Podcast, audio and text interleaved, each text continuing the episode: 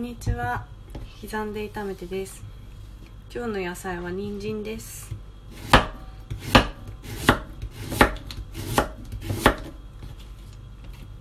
なんかもうずっと家にいるので本当に気持ちがそわそわしてしまったりあとなんかすごいくだらないことで大笑いするようになったりなんかちょっと自分が変化していることを感じます。今日も仕事だったんですけどもうあれちょっと疲れちゃったので午後は有給を取って心を落ち着けようと思っていろいろぼーっとしてみたり刻んでみたりしています。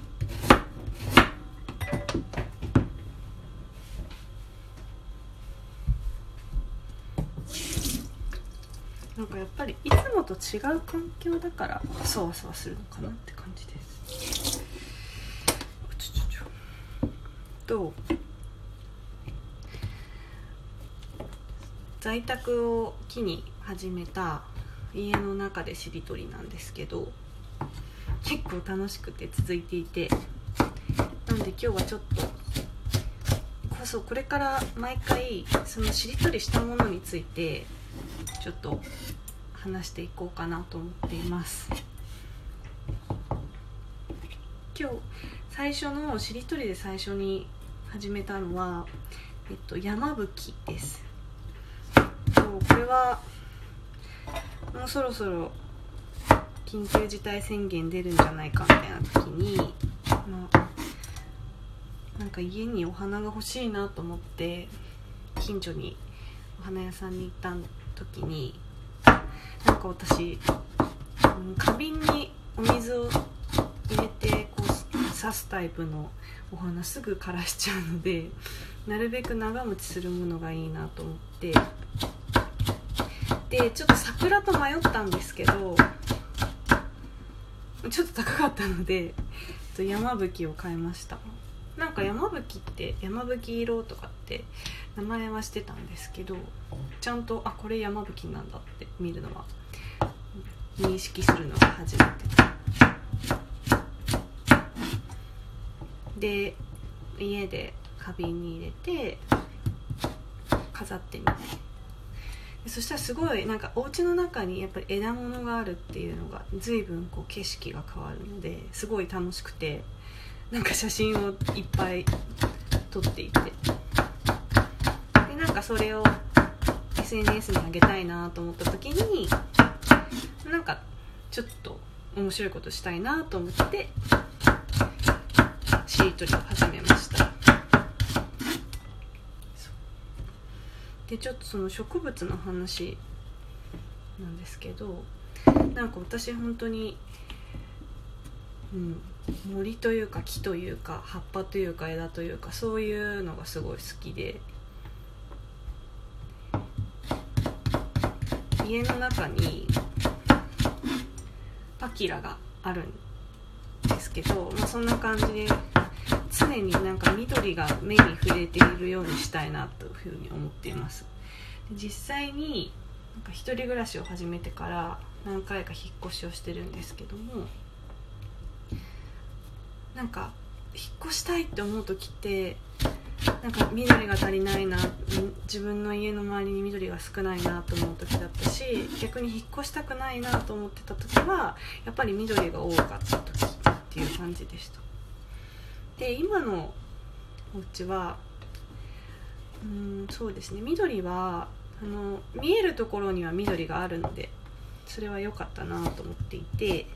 でもなんか本当はもう家の中に結構大きななんかもうオリーブの木とかそのぐらいのちゃんとした木を置くのは昔からのこう夢みたいな感じで。でまあ今のうちはその大きな木を置けるほどではないのでもう何年も一緒にいるパキラとあと去年作った放置植物というもので結構緑を感じています。置植物っていうのは私の大好きな清澄白河にあるラフという、えーと、花屋さんがあります。でラフさんはあのハーバリウムっていう瓶の中に植物が入ってるものをもういち早く作っていらっしゃったお花屋さんで私は結構ラフさんのそのお花のセンスとかお店のセンスがすごく好きで、うん、そのお店のお花とかハーバリウムを買っています。そで去年の夏にその放置植物っていうもののワークショップがあって放置植物ってどんなものかっていうとえっ、ー、と大きな瓶イメージとしてはなんかこうフルーツビネガーをつけといてるとか梅酒をつけとくとかそんなようなイメージの大きな瓶の中に少量の水分とあとなんか藻みたいなこう土の代わり水を吸ってくれる土の代わりとなる藻のようなものとか草を入れてでそこに植物なんていう名前だちょっと名前忘れちゃったんですけど植物を入れてでもう本当に瓶の蓋を閉めて放置すればその植物が大きくなりますっていうもう私にはもってこいの 植物です。でそれを去年の夏に作ってで